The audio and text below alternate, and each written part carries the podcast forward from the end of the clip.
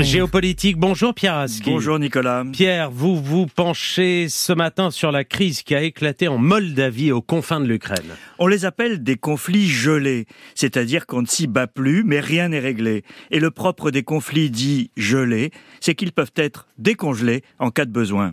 La Transnistrie est l'un de ceux-là, un petit bout de Moldavie qui a fait sécession en 1992, a connu une guerre brève et vit depuis trois décennies avec quelques 1500 soldats russes sur son sol. À côté, le reste de la Moldavie, une ex-république soviétique de moins de 3 millions d'habitants, tente difficilement de bâtir une démocratie et de tracer son chemin vers l'Europe. Le tout dans un territoire frontalier de l'Ukraine d'un côté, de la Roumanie et donc de l'UE de l'autre. Hier, la fièvre est brusquement montée, sans doute téléguidée par Moscou. Premier acte, les autorités de la Transnistrie, république russophone et pro-russe, demandent la protection de la Russie. Face à la Moldavie, parlant de menaces de génocide. Deuxième acte, Moscou déclare que la protection des intérêts des habitants de la Transnistrie, nos compatriotes, est l'une des priorités. Fin de citation. Il n'en fallait pas plus pour créer une crise internationale mhm. et redouter le pire pour la Moldavie. La Moldavie, Pierre, est-elle réellement menacée? Alors il y a dans cette affaire tous les ingrédients de ce qui s'est passé en Ukraine. Une minorité russophone considérée par Moscou comme des compatriotes, on l'a entendu dans le communiqué, une présidente moldave courageuse qui assume un choix pro-européen. D'ailleurs, l'UE a reconnu à la Moldavie le statut de pays candidat. Et enfin, un vide géopolitique avec un pays qui ne bénéficie d'aucune protection.